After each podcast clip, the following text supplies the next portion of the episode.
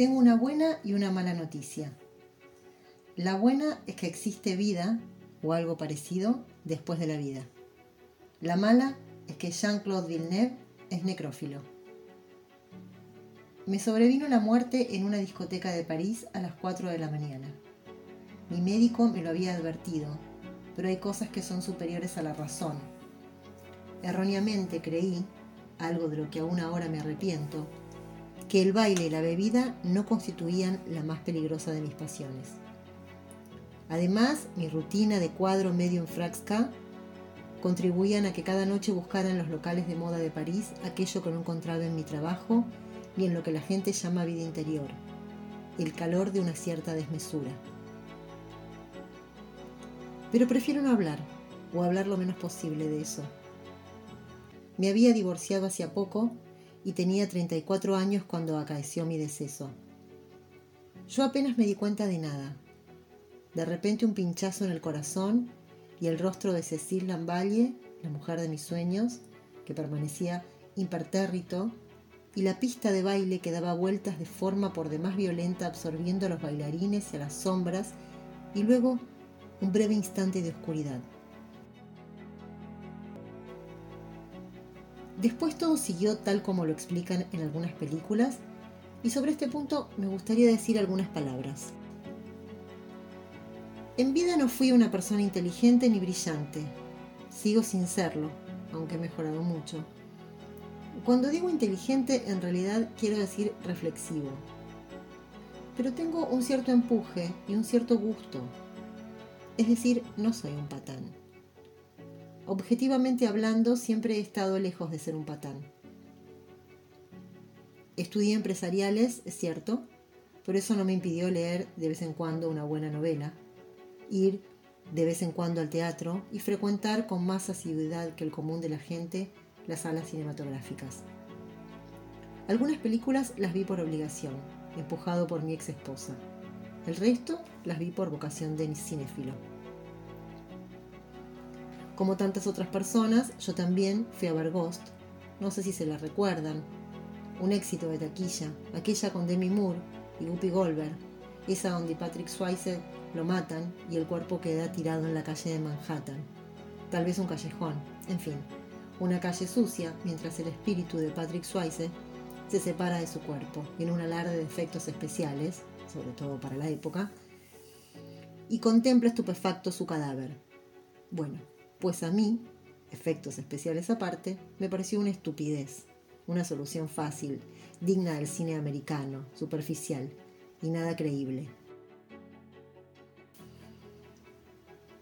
Cuando me llegó mi turno, sin embargo, fue exactamente eso lo que sucedió. Me quedé de piedra. En primer lugar, por haberme muerto, algo que siempre resulta inesperado, excepto, supongo, en el caso de algunos suicidas. Y después, por estar interpretando involuntariamente una de las peores escenas de Ghost. Mi experiencia, entre otras mil cosas, me hace pensar que tras la puerilidad de los norteamericanos a veces se esconde algo que los europeos no podemos o no queremos entender. Pero después de morirme no pensé en eso. Después de morirme de buen grado me hubiera puesto a reír a gritos. Uno a todo se acostumbra. Y además aquella madrugada yo no me sentía mareado o borracho, no por haber ingerido bebidas alcohólicas la noche de mi deceso, que no lo hice, fue más bien una noche de jugos de piña mezclados con cerveza sin alcohol, sino por la impresión de estar muerto, por el miedo de estar muerto y no saber qué venía después. Cuando uno se muere, el mundo real se mueve un poquito y eso contribuye al mareo. Es como si de repente tomaras unas gafas con otra graduación, no muy diferente de la tuya, pero distintas. Y lo peor es que tú sabes que son tus gafas las que has tomado y no unas gafas equivocadas. Y el mundo real se mueve un poquito a la derecha, un poquito para abajo. La distancia que te separa de un objeto determinado cambia imperceptiblemente. Y ese cambio uno lo percibe como un abismo y el abismo contribuye a tu mareo, pero tampoco importa. Dan ganas de llorar o rezar. Los primeros minutos del fantasma son minutos de knockout inminente. Quedas como un boxeador tocado que se mueve por el ring en el dilatado instante en que el ring se está evaporando. Pero luego te tranquilizas y generalmente lo que sueles hacer es seguir a la gente que va contigo, a tu novia, a tus amigos o por el contrario, a tu cadáver. Yo iba con Cecil Lamballe, la mujer de mis sueños. Iba con ella cuando me morí y a ella la vi antes de morirme. Pero cuando mi espíritu se separó de mi cuerpo, ya no la vi por ninguna parte. La sorpresa fue considerable y la decepción mayúscula, sobre todo si lo pienso ahora, aunque entonces no tuve tiempo para lamentarlo. Allí estaba, mirando mi cuerpo tirado en el suelo en una pose grotesca como si en medio del baile del ataque al corazón me hubiera desmadejado del todo, o como si no hubiera muerto de un paro cardíaco, sino lanzándome de la azotea de un rascacielos. Y lo único que hacía era mirar y dar vueltas y caerme, pues me sentía absolutamente mareado, mientras un voluntario, de los que nunca faltan, me hacía respiración artificial, o se lo hacía a mi cuerpo. Y luego otro me golpeaba el corazón, y luego a alguien se le ocurría desconectar la música y una especie de murmullo de desaprobación recorría toda la discoteca, bastante llena pese lo avanzado de la noche. Y la voz grave de un camarero o de un tipo de seguridad ordenaba que nadie me tocara, que había que esperar la llegada de la policía y del juez, y aunque yo estaba groggy, me hubiera gustado decirles que siguieran intentándolo, que siguieran reanimándome, pero la gente estaba cansada y cuando alguien nombró a la policía, todos se echaron para atrás. Y mi cadáver se quedó solo a un costado de la pista, con los ojos cerrados, hasta que un alma caritativa me echó un mantel por encima para cubrir eso que ya estaba definitivamente muerto. Después llegó la policía y unos tipos que certificaron lo que yo todo el mundo sabía. Y después llegó el juez y solo entonces yo me di cuenta de que Cecil Lamballe se había esfumado de la discoteca. Así que cuando levantaron mi cuerpo y lo metieron en una ambulancia, yo seguí a los enfermeros, me introduje en la parte de atrás del vehículo y me perdí con ellos en el triste y exhausto amanecer de París. Qué poca cosa me pareció entonces mi cuerpo, o mi ex cuerpo, no sé cómo expresarme al respecto abocado a la maraña de la burocracia de la muerte. Primero me llevaron a los sótanos de un hospital, aunque a ciencia cierta no podría asegurar que aquello fuera un hospital, en donde una joven con gafas ordenó que me desnudaran y luego, ya sola, estuvo mirándome y tocándome durante unos instantes. Luego me pusieron una sábana y en otra habitación sacaron una copia completa de mis huellas dactilares. Luego me volvieron a llevar a la primera sala en donde no había nadie esta vez, y en donde permanecí un tiempo que a mí me pareció largo y que no sabría medir en horas, tal vez solo fueran unos minutos, pero yo cada vez estaba más aburrido. Al cabo de un rato vino a buscarme un camillero negro que me llevó a otro piso subterráneo, en donde me entregó un par de jovenzuelos también vestidos de blanco, pero que desde el primer momento, no sé por qué, me dieron mala espina. Tal vez fuera la manera de hablar, pretendidamente sofisticada, que delataba a un par de artistas plásticos de ínfima categoría. Tal vez fueran los pendientes que colgaban de sus orejas, unos pendientes hexagonales, que sugerían de forma vaga unos animales escapados de un bestiario fantástico, y que aquella temporada usaban los modernos que circulan por las discotecas a las que yo con irresponsable frecuencia acudí. Los nuevos enfermeros anotaron algo en un libro, hablaron con el negro durante unos minutos, no sé de qué hablaron, y luego el negro se fue y nos quedamos solos. Es decir, en la habitación estaban los dos jóvenes detrás de la mesa, rellenando formularios y parloteando entre ellos, mi cadáver sobre la camilla, cubierto de pies a cabeza, y yo, a un lado de mi cadáver, con la mano izquierda apoyada en el reborde metálico de la camilla, intentando pensar cualquier cosa que contribuyera a clarificar mis días venideros, si es que iba a haber días venideros, algo que no tenía nada claro en aquel instante. Después uno de los jóvenes se acercó a la camilla y me destapó, o destapó mi cadáver. Y durante unos segundos estuvo observándome con una expresión pensativa que nada bueno presagiaba. Al cabo de un rato volvió a cubrirlo y arrastraron entre los dos la camilla hasta la habitación vecina. Una suerte de panal helado que pronto descubrí era el depósito en donde se acumulaban los cadáveres. Nunca hubiera imaginado que tanta gente moría en París en el transcurso de una noche cualquiera. Introdujeron mi cuerpo en un nicho refrigerado y se marcharon. Yo no los seguí. Allí en la morgue me pasé todo aquel día. A veces me asomaba a la puerta, que tenía una ventanita de cristal, miraba la hora en el reloj de pared de la habitación vecina. Poco a poco fue remitiendo la sensación de mareo aunque en algún momento tuve una crisis de pánico, en la que pensé en el infierno y en el paraíso, en la recompensa y en el castigo. Pero esta clase de temor irrazonable no se prolongó mucho tiempo. La verdad es que empecé a sentirme mejor. En el transcurso del día fueron llegando nuevos cadáveres, pero ningún fantasma acompañaba su cuerpo. Y a eso de las 4 de la tarde un joven miope me hizo la autopsia y luego dictaminó las causas accidentales de mi muerte. Debo reconocer que yo no tuve estómago para ver cómo abrían mi cuerpo. Pero fui hasta la sala de autopsias y escuché cómo el forense y su ayudante, una chica bastante graciada, trabajaban eficientes y rápidos, tal como sería deseable que hicieran su trabajo todos los funcionarios de los servicios públicos, mientras yo esperaba de espaldas, contemplando las baldosas de color marfil de la pared. Después me lavaron y me cosieron y un caballero me volvió a llevar a la morgue. Hasta las 11 de la noche permanecí allí, sentado en el suelo, debajo de mi nicho refrigerado, y aunque en algún momento pensé que me iba a quedar dormido, ya no tenía sueño ni forma de conciliarlo.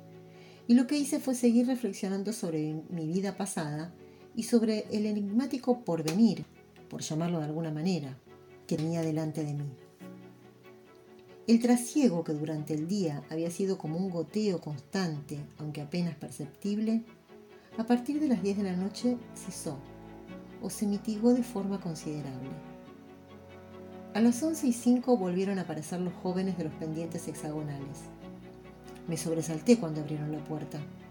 Sin embargo, ya me estaba acostumbrando a mi condición de fantasma y tras reconocerlos, seguí sentado en el suelo, pensando en la distancia que me separaba ahora de Cecil Lamballe, infinitamente mayor de la que mediaba entre ambos cuando yo aún estaba vivo. Siempre nos damos cuenta de las cosas cuando ya no hay remedio. En vida tuve miedo de ser un juguete, o algo menos que un juguete, en manos de Cecil. Y ahora que estaba muerto, ese destino, antes origen de mis insomnios y de mi inseguridad rampante, se me antojaba dulce y no carente incluso de cierta elegancia y de cierto peso, la solidez de lo real. Pero hablaba de los camilleros modernos, los vi cuando entraron en la morgue y aunque no dejé de percibir en sus gestos una cautela que se contradecía con su forma de ser pegajosamente felina de pretendidos artistas de discoteca, al principio no presté atención a sus movimientos, a sus cuchicheos, hasta que uno de ellos abrió el nicho donde reposaba mi cadáver. Entonces me levanté y me puse a mirarlos. Con gestos de profesionales consumados pusieron mi cuerpo en una camilla. Luego arrastraron la camilla fuera de la morgue y se perdieron por un corredor largo con una suave pendiente en subida que iba a dar directamente al parking del edificio. Por un instante pensé que estaban robando mi cadáver. Mi delirio me llevó a imaginar a Cecil Lamballe, el rostro blanquísimo de Cecil Lamballe, que emergía de la oscuridad del parking y les daba a los camilleros pseudoartistas el pago estipulado por el rescate de mi cadáver. Pero en el parking no había nadie, lo que demuestra que yo aún estaba lejos de recobrar mi raciocinio o siquiera mi serenidad. La verdad es que mi fuero interno esperaba una noche tranquila. Durante unos instantes volví a sentir el mareo de los primeros minutos de fantasma mientras los seguía con cierta timidez e inseguridad por las inhóspitas hileras de coches. Luego metieron mi cadáver en el maletero de un Renault gris con la carrocería llena de pequeñas abolladuras y salimos del vientre de aquel edificio que ya empezaba a considerar mi casa hacia la noche libérrima de París. No recuerdo ya por qué avenidas y calles transitamos. Los camilleros iban drogados, según pude colegir tras un vistazo más concienzudo, y hablaban de gente que estaba muy por encima de sus posibilidades sociales. No tardé en confirmar mi primera impresión. Eran unos pobres diablos y sin embargo algo en su actitud que por momentos parecía esperanza y por momentos inocencia hizo que me sintiera próximo a ellos. En el fondo nos parecíamos, no ahora, ni en los momentos previos a mi muerte, sino en la imagen que guardaba de mí mismo a los 22 años o a los 25, y cuando aún estudiaba y creía que el mundo algún día se iba a reír a mis pies. El Renault se detuvo junto a una mansión, en uno de los barrios más exclusivos de París. Eso al menos fue lo que creí. Uno de los pseudoartistas se bajó del coche y tocó un timbre. Al cabo de un rato, una voz que surgió de la oscuridad le ordenó, no, le sugirió, que se pusiera un poco más a la derecha y que levantara la barbilla. El camillero siguió las instrucciones y levantó la cabeza. El otro se asomó a la ventanilla del coche y saludó con la mano en dirección a una cámara de televisión que nos observaba desde lo alto de la verja. La busca raspeó. En ese momento supe que iba a conocer dentro de poco a un hombre retraído en grado extremo y dijo que podíamos pasar. Al instante la verja se abrió con un ligero chirrido y el coche se internó por un camino pavimentado que caracoleaba por un jardín lleno de árboles y plantas cuyo inusuado descuido correspondía más a un capricho que a dejadez. Nos detuvimos en uno de los laterales de la casa. Mientras los camilleros bajaban mi cuerpo del maletero, la contemplé con desaliento y admiración. Nunca, en toda mi vida había estado en una casa como aquella. Parecía antigua. Sin duda debía valer una fortuna. Poco más es lo que sé de la arquitectura. Entramos por una de las puertas de servicio. Pasamos por la cocina impoluta y fría como la cocina de un restaurante que llevara muchos años cerrado y recorrimos un pasillo en penumbra, al final del cual tomamos un ascensor que nos llevó hasta el sótano. Cuando las puertas del ascensor se abrieron, allí estaba Jean-Claude Villeneuve. Lo reconocí de inmediato. El pelo largo y canoso, las gafas de cristales gruesos, la mirada gris que insinuaba a un niño desprotegido, los labios delgados y firmes que delataban, por el contrario, a un hombre que sabía muy bien lo que quería. Iba vestido con pantalones vaqueros y camiseta blanca de manga corta. Su atuendo me resultó chocante, pues las fotos que yo había visto de Villeneuve siempre lo mostraban vestido con elegancia. Discreto, sí, pero elegante. El Villeneuve que tenía ante mí, por el contrario, parecía un viejo roquero insomne. Su andar, sin embargo, era inconfundible. Se movía con la misma inseguridad que tantas veces había visto en la televisión cuando al final de sus colecciones de otoño-invierno o de primavera-verano saltaba a la pasarela, se diría que casi por obligación, arrastrado por sus modelos favoritas a recibir el aplauso unánime del público. Los camilleros pusieron mi cadáver sobre un diván verde oscuro y retrocedieron unos pasos a la espera del dictamen de Villeneuve. Este se acercó, me destapó la cara y luego sin decir nada se dirigió a un pequeño escritorio de madera noble, supongo, de donde extrajo un sobre. Los camilleros recibieron el sobre, que con casi toda probabilidad contenía una suma importante de dinero, aunque ninguno de los dos se molestó en contarlo, y luego uno de ellos dijo que pasarían a las 7 de la mañana del día siguiente a recogerme y se marcharon. Villeneuve ignoró sus palabras de despedida. Los camilleros desaparecieron por donde habíamos entrado. Oí el ruido del ascensor y después silencio. Villeneuve, sin prestarle atención a mi cuerpo, encendió un monitor de televisión. Miré por encima de su hombro. Los pseudoartistas estaban junto a la verja, esperando a que Villeneuve les franqueara la salida. Después el coche se perdió por las calles de aquel barrio tan selecto y la puerta metálica se cerró con un chirrido seco. A partir de ese momento todo en mi nueva vida sobrenatural empezó a cambiar, a acelerarse en fases que se distinguían perfectamente unas de otras pese a la rapidez con que sucedían. Villeneuve se acercó a un mueble muy parecido a un minibar de un hotel cualquiera y sacó un refresco de manzana. Lo destapó, comenzó a beberlo directamente de la botella y apagó el monitor de vigilancia. Sin dejar de beber puso música. Una música que yo nunca había oído, o tal vez sí, pero entonces la escuché con atención y me pareció que era la primera vez. Guitarras eléctricas, un piano, un saxo, algo triste y melancólico pero también fuerte, como si el espíritu del músico no diera su brazo a torcer. Me acerqué al aparato con la esperanza de ver el nombre del músico en la tapa del compact disc, pero no vi nada. Solo el rostro de Villeneuve que en la penumbra me pareció extraño, como si al quedarse solo y beber el refresco de manzana se hubiera acalorado de improviso. Distinguí una gota de sudor en medio de su mejilla, una gota minúscula que bajaba lentamente hacia el mentón. También creí percibir un ligero estremecimiento.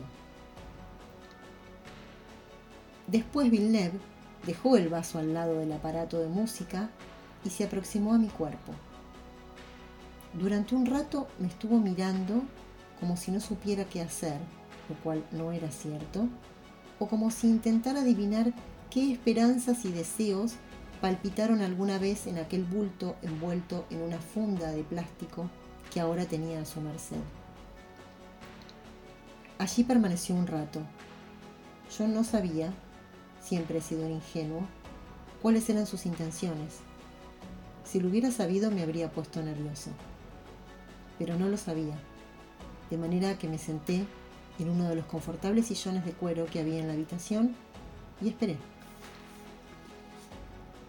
Entonces Villeneuve deshizo con extremo cuidado el envoltorio que contenía mi cuerpo hasta dejar la funda arrugada debajo de mis piernas y luego, tras dos o tres minutos interminables, retiró del todo la funda y dejó mi cadáver desnudo sobre el diván tapizado en cuero verde. Acto seguido se levantó, pues todo lo anterior lo había hecho de rodillas, y se sacó la camiseta e hizo una pausa sin dejar de mirarme. Y fue entonces cuando yo me levanté y me acerqué un poco y vi mi cuerpo desnudo, más gordito de lo que hubiera deseado, pero no mucho, los ojos cerrados y una expresión ausente. Y vi el torso de Villeneuve, algo que pocos han visto, pues nuestro modisto es famoso entre tantas otras cosas por su discreción. Y nunca se habían publicado fotos de él en la playa, por ejemplo. Y luego busqué la expresión de Villeneuve para adivinar qué iba a suceder a continuación.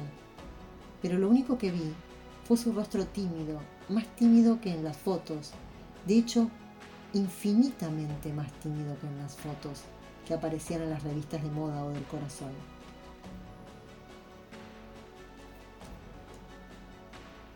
Villeneuve se despojó de los pantalones y de los calzoncillos y se tumbó junto a mi cuerpo. Ahí sí que lo entendí todo y me quedé mudo de asombro. Lo que sucedió a continuación cualquiera puede imaginárselo, pero tampoco fue una bacanal.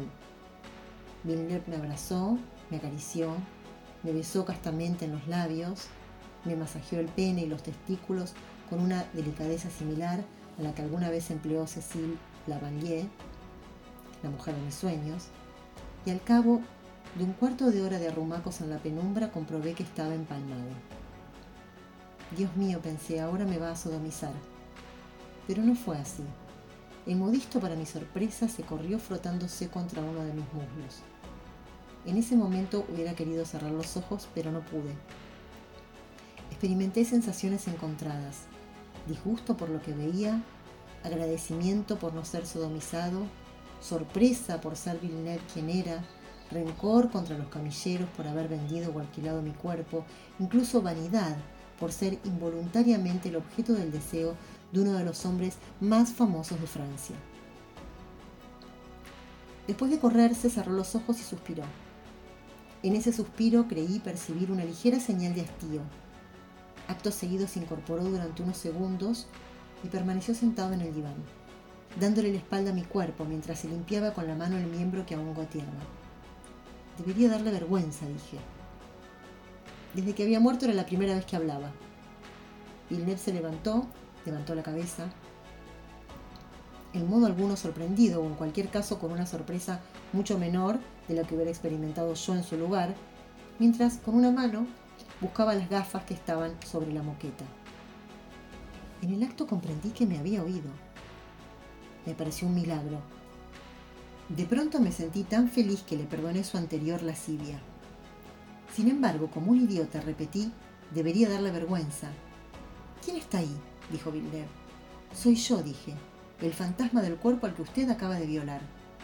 Villeneuve empalideció, y luego sus mejillas se colorearon, todo de forma casi simultánea.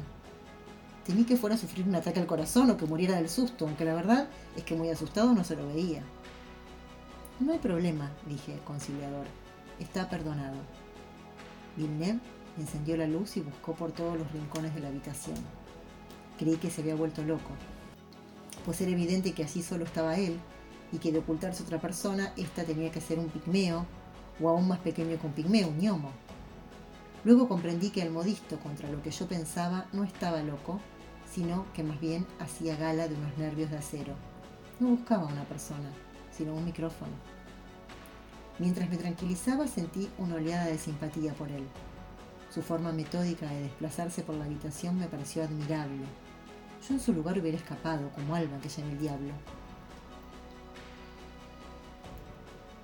No soy ningún micrófono, dije. Tampoco soy una cámara de televisión. Por favor, procure calmarse, siéntese y charlemos. Sobre todo, no tenga miedo de mí. No voy a hacerle nada. Eso le dije. Y cuando terminé de hablar me callé. Y vi que Villeneuve, tras vacilar imperceptiblemente, seguía buscando. Lo dejé hacer.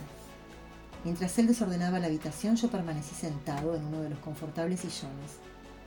Luego se me ocurrió algo.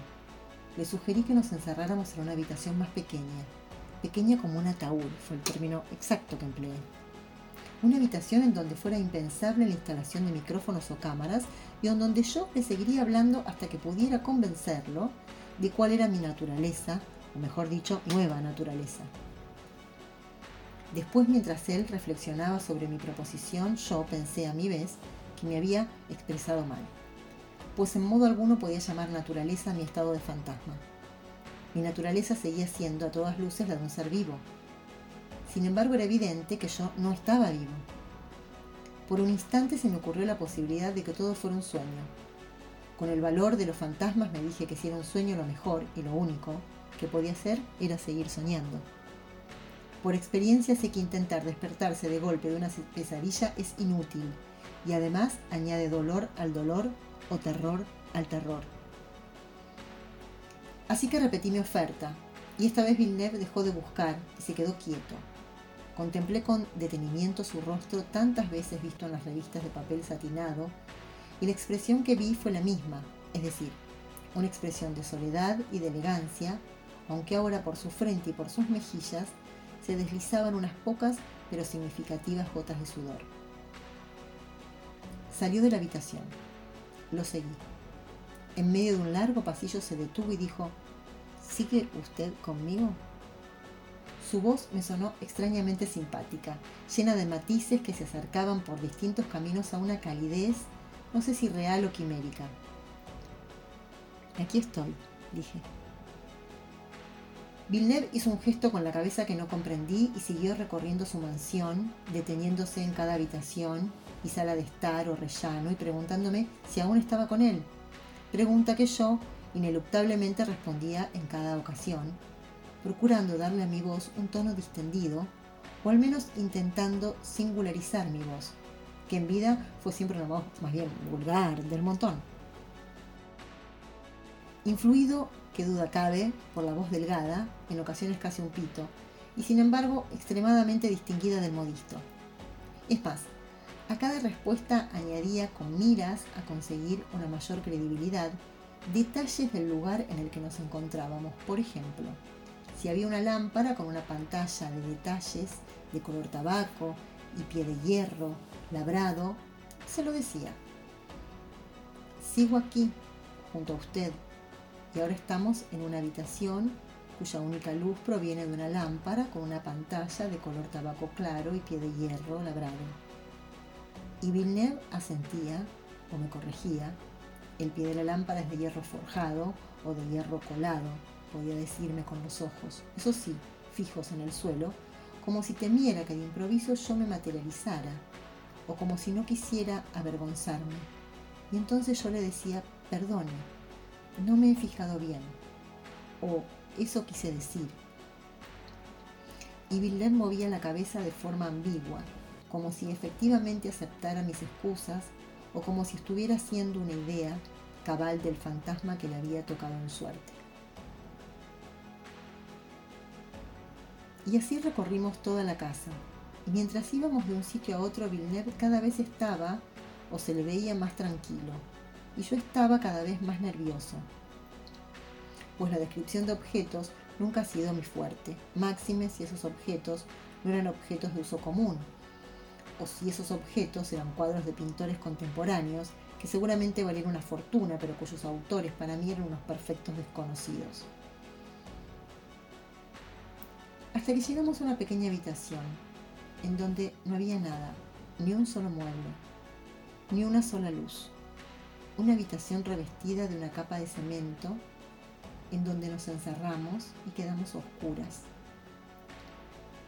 La situación a primera vista parecía embarazosa, pero para mí fue como un segundo o un tercer nacimiento. Es decir, para mí fue el inicio de la esperanza y al mismo tiempo la conciencia desesperada de la esperanza. Y allí Villeneuve dijo, descríbame el sitio en donde estamos ahora. Y yo le dije que aquel lugar era como la muerte, pero no como la muerte real, sino como imaginamos la muerte cuando estamos vivos.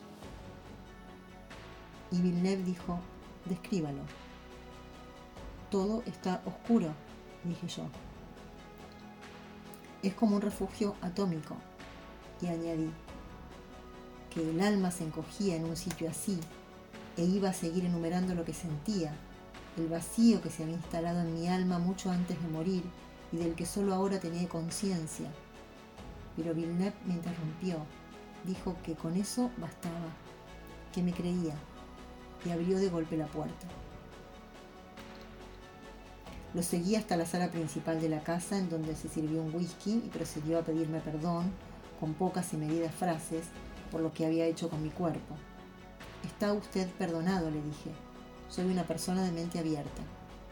En realidad ni siquiera estoy seguro de lo que significa tener una mente abierta, pero sentí que era mi deber hacer tabla rasa y despejar nuestra futura relación de culpabilidades y rencores.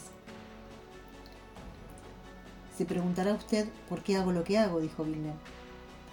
Le aseguré que no tenía intención de pedirle explicaciones. Sin embargo, Villeneuve insistió en dármelas con cualquier otra persona aquello se hubiera convertido en una velada de lo más desagradable. Pero quien hablaba era Jean-Claude Villeneuve, el más grande modisto de Francia, es decir, del mundo. Y el tiempo se fue volando mientras oía una historia sucinta de su infancia y adolescencia, de su juventud, de sus reservas en materia sexual, de sus experiencias con algunos hombres y con algunas mujeres, de su inveterada soledad, de su mórbido deseo de no causar daño a nadie, que tal vez encubría el oculto deseo de que nadie le hiciese daño a él, de sus gustos artísticos que admiré y envidié con toda mi alma, de su inseguridad crónica, de sus disputas con algunos modistos famosos, de sus primeros trabajos por una casa de alta costura, de sus viajes iniciáticos sobre los que no quiso profundizar, de su amistad con tres de las mejores actrices del cine europeo, de su relación con el par de pseudoartistas de la morgue que le conseguían de tanto en tanto cadáveres con los que pasaba solo una noche, de su fragilidad, de su fragilidad que se asemejaba a una demolición en cámara lenta e infinita, hasta que por las cortinas de la sala principal se deslizaron las primeras luces de la mañana y Villeneuve dio por concluida su larga exposición. Permanecimos en silencio durante un largo rato. Supe que ambos estábamos, si no exultantes de alegría, sí razonablemente felices. Poco después llegaron los camilleros. Villeneuve miró al suelo y me preguntó qué debía hacer. Después de todo, el cuerpo que venían a buscar era el mío. Le di las gracias por la delicadeza de preguntármelo, pero al mismo tiempo le aseguré que me encontraba más allá de esas preocupaciones. Haga lo que suele hacer, le dije. ¿Se marchará usted? dijo él. Mi decisión hacía rato que estaba tomada. Sin embargo, fingí reflexionar durante unos segundos antes de decirle que no, que no me iba a marchar. Si a él no le importaba, claro. Villeneuve pareció aliviado. No me importa, al contrario, dijo. Entonces sonó un timbre y Villeneuve encendió los monitores y franqueó el paso de los alquiladores de cadáveres que entraron sin decir una palabra. Agotado por los sucesos de la noche, Villeneuve no se levantó del sofá. Los pseudoartistas lo saludaron. Me pareció que uno de ellos tenía ganas de darle charla pero el otro le dio un empujón y ambos bajaron sin más a buscar mi cadáver. Villeneuve tenía los ojos cerrados y parecía dormido. Yo seguía los camilleros al sótano. Mi cadáver yacía semicubierto por la funda de la morgue. Vi cómo lo metían en ella y lo cargaban hasta depositarlo otra vez en el maletero del coche. Lo imaginé allí, en el frío, hasta que un pariente o mi exmujer acudiera a reclamarlo. Pero no hay que dejarle espacio al sentimentalismo, pensé. Y cuando el coche de los camilleros dejó el jardín y se perdió en aquella calle arbolada y elegante, no sentí ni el más leve asomo de nostalgia o de melancolía. Al volver a la sala, Villeneuve seguía en el sillón y hablaba solo, aunque no tardé en descubrir que él creía que hablaba conmigo, mientras con los brazos entrecruzados temblaba de frío. Me senté en una silla junto a él, una silla de madera labrada y respaldo de terciopelo, de cara a la ventana y al jardín y a la hermosa luz de la mañana, y lo dejé seguir hablando todo lo que quisiera.